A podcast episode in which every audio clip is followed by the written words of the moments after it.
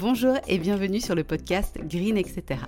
Je suis Géraldine, fondatrice de Green Beauty Square et à travers ce podcast, je souhaite vous accompagner vers un style de vie plus green, facilement et sans prise de tête.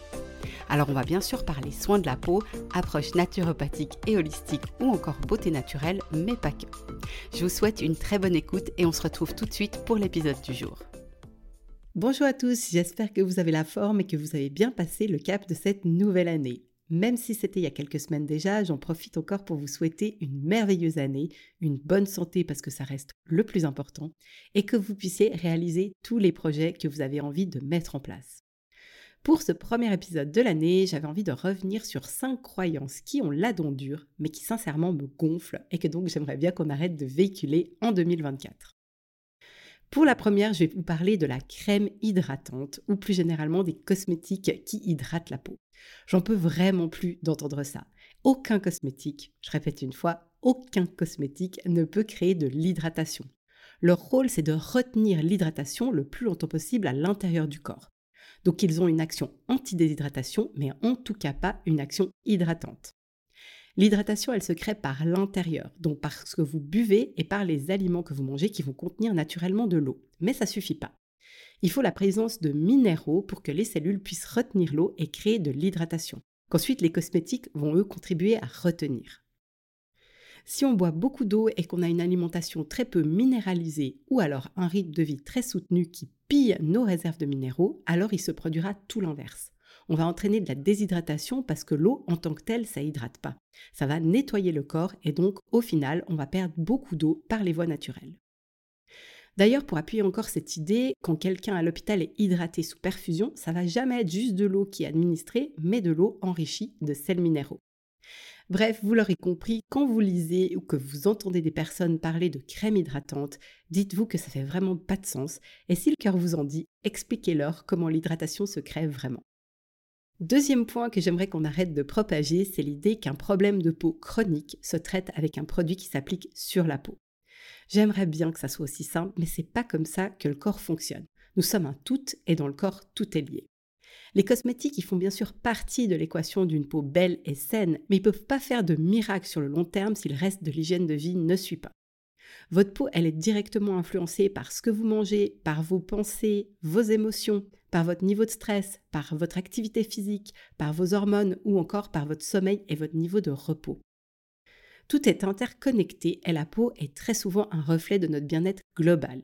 Donc si vous souhaitez avoir une plus belle peau, cherchez avant tout à optimiser votre bien-être en faisant petits changements après petits changements dans votre hygiène de vie. Couplé avec des cosmétiques de qualité auxquels vous restez fidèle, ça fera en quelques semaines ou mois de vrais changements durables sur votre peau. Donc je vous invite aussi vraiment à dire stop au zapping cosmétique qui fait souvent énormément de mal à la peau et qui entretient le déséquilibre plus qu'autre chose. Troisième point que j'aimerais ne plus entendre, c'est l'idée que prendre soin de soi, c'est quelque chose de superficiel ou même d'égoïste. En réalité, c'est absolument tout le contraire. Prendre soin de soi, c'est une étape essentielle pour favoriser une vie équilibrée autant sur le plan physique que mental.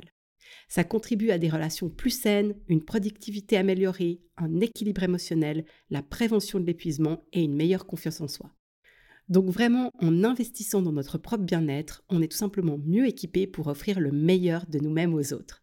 Donc en 2024, faites de votre bien-être une de vos priorités. Prenez du temps pour vous régulièrement, apprenez à vous écouter et à dire non, et respectez vos rythmes naturels même si ça demande de ralentir un peu. Je vous promets que ce sera super bénéfique pour votre peau, pour votre santé, mais aussi pour vos proches. Le quatrième aspect, c'est de stopper la croyance que les compléments alimentaires sont inutiles si on adopte une alimentation équilibrée. Alors, c'était sûrement vrai il y a 70 ans, mais malheureusement, c'est plus le cas aujourd'hui, essentiellement pour trois raisons. En premier, à cause de l'appauvrissement massif des sols auxquels on fait face aujourd'hui c'est prouvé que les apports nutritionnels des aliments qu'on consomme aujourd'hui sont vraiment plus faibles que ceux que mangeaient nos grands-parents. On a donc besoin d'augmenter nos apports pour atteindre nos besoins physiologiques, mais on ne peut pas non plus manger plus que de raison. Donc, une supplémentation bien choisie et de qualité, ça permet d'optimiser nos apports en nutriments essentiels. Ensuite, l'intensité de notre vie moderne va avoir tendance à littéralement piller nos réserves de nutriments. Le stress, le manque de repos et de sommeil, les pressions subies, le rythme effréné du quotidien, le manque de mouvement ou encore le manque d'écoute de nos besoins sont autant de facteurs qui volent nos précieux nutriments jour après jour. C'est donc pas superflu d'obtenir un coup de pouce via la consommation de compléments alimentaires qui nous aidera à faire face à tous les challenges du quotidien. Et finalement, notre alimentation moderne est très chargée en polluants et en toxiques. C'est vraiment difficile d'avoir une alimentation clean qui contribue pas à augmenter notre charge toxique, ce qui entraîne à la longue des perturbations de notre bien-être et de notre santé. L'avantage de faire des cures de compléments alimentaires, c'est la pureté des ingrédients qui vont permettre d'éviter d'amener plus d'éléments toxiques dans l'organisme.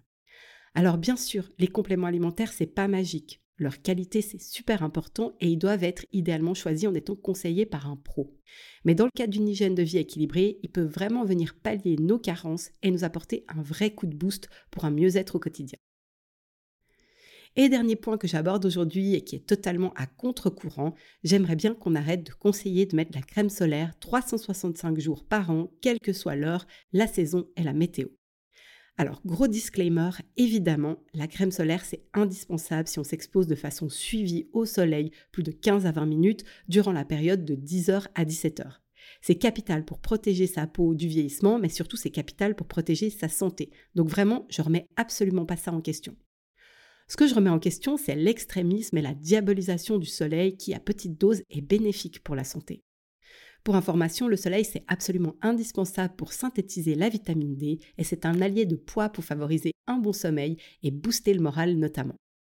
On parle beaucoup des risques de cancer liés à l'abus de soleil, mais par contre, les risques liés à l'application quotidienne de produits qui peuvent contenir des substances cancérigènes, des perturbateurs endocriniens ou des substances toxiques pour l'organisme, eh ben ça, on en parle nettement moins et ça me dérange.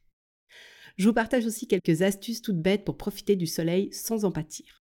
Alors, exposez-vous de préférence avant 10h ou après 17h. Privilégiez toujours les endroits ombragés si vous pouvez. Portez un chapeau ou une casquette et des lunettes de soleil pour limiter l'exposition directe sur le visage qui reste la zone la plus fragile du corps. Et finalement, plutôt que de mettre de la crème solaire au cas où, je vous conseille d'emporter une protection solaire dans votre sac. Comme ça, en cas d'imprévu, comme un apéro avec les collègues après le boulot, vous pouvez protéger votre peau si besoin. Pour être vraiment très clair, mon message ici, c'est vraiment pas de dire qu'il faut pas utiliser de la crème solaire, c'est simplement une invitation à de la modération et à utiliser votre esprit critique pour décider ce qui fait réellement sens et ce qui est juste pour vous. Voilà, c'en est tout pour aujourd'hui et j'espère vraiment que les informations partagées vous seront utiles et vous amèneront à réfléchir aux points présentés avec un regard nouveau. Comme toujours, vous pouvez vous aussi contribuer à Spread the Green en partageant cet épisode autour de vous et moi je reste avec grand plaisir à votre disposition si vous avez des questions.